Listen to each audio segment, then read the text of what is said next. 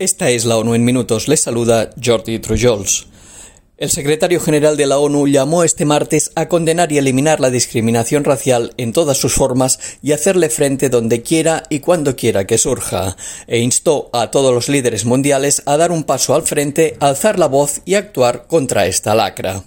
En su mensaje por el Día Internacional de la Eliminación de la Discriminación Racial, Antonio Guterres recordó que en todo el mundo siguen aumentando la xenofobia, los prejuicios y el discurso de odio, junto a otras formas de racismo e intolerancia, e indicó que los líderes políticos convierten a las minorías y a los inmigrantes en chivos expiatorios. En este último apartado, el alto comisionado de la ONU para los refugiados denunció y condenó la retórica tóxica y las políticas de asilo restrictivas que no solo persiguen a los refugiados en sus travesías en busca de seguridad, sino que también pueden dejarlos sin derechos ni dignidad, incluso en el exilio. Asimismo, un grupo de expertos de la ONU en derechos humanos destacó que la asignatura pendiente de la comunidad internacional es vivir en un mundo libre de racismo y discriminación, tal y como prevé la Declaración Universal de los Derechos humanos. El tema elegido este año para conmemorar el Día Internacional de la Eliminación de la Discriminación Racial se centra precisamente en la urgencia de combatir el racismo y la marginación étnica,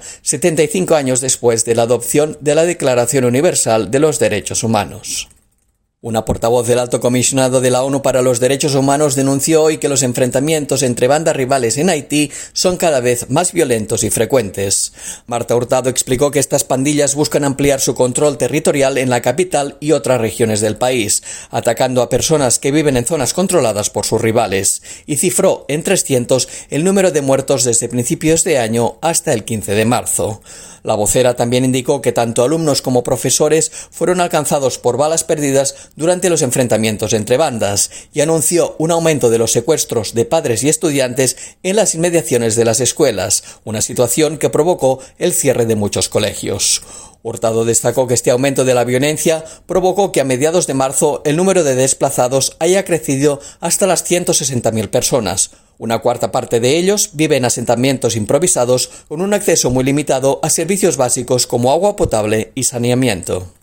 Mientras 153 millones de niños y jóvenes de todo el mundo sufren niveles críticos de hambre, un nuevo informe del Programa Mundial de Alimentos revela que actualmente unos 420 millones de menores reciben comidas escolares, unos alimentos que son una red de seguridad fundamental para los hogares vulnerables. Pese a esta cifra, el estudio destaca una gran diferencia en el reparto de comidas escolares por países. El 60% de los alumnos de los países de altos ingresos comen en la escuela por un 18%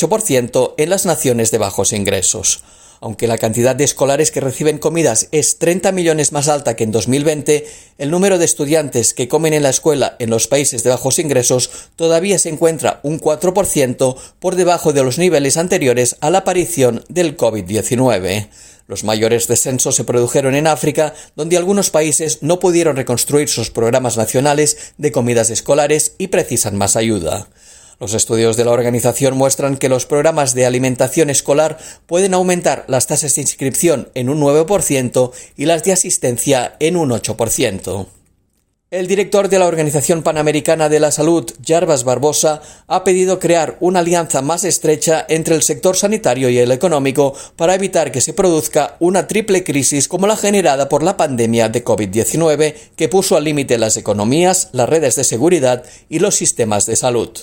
Barbosa instó a aumentar el gasto público en sanidad por encima de los niveles actuales del 4,4% del Producto Interno Bruto para construir sistemas de salud más resilientes. También pidió una mayor coordinación en cuestiones transversales que afectan tanto al sector de la salud como al económico, como el refuerzo de las políticas reguladoras y el de las cadenas de suministro de productos médicos. Barbosa destacó que invertir en salud es una decisión política y además es una decisión acertada, y señaló que para proteger la sanidad en la es fundamental promover el desarrollo económico y social y lograr la paz y la seguridad. Y hasta aquí las noticias más destacadas de las Naciones Unidas.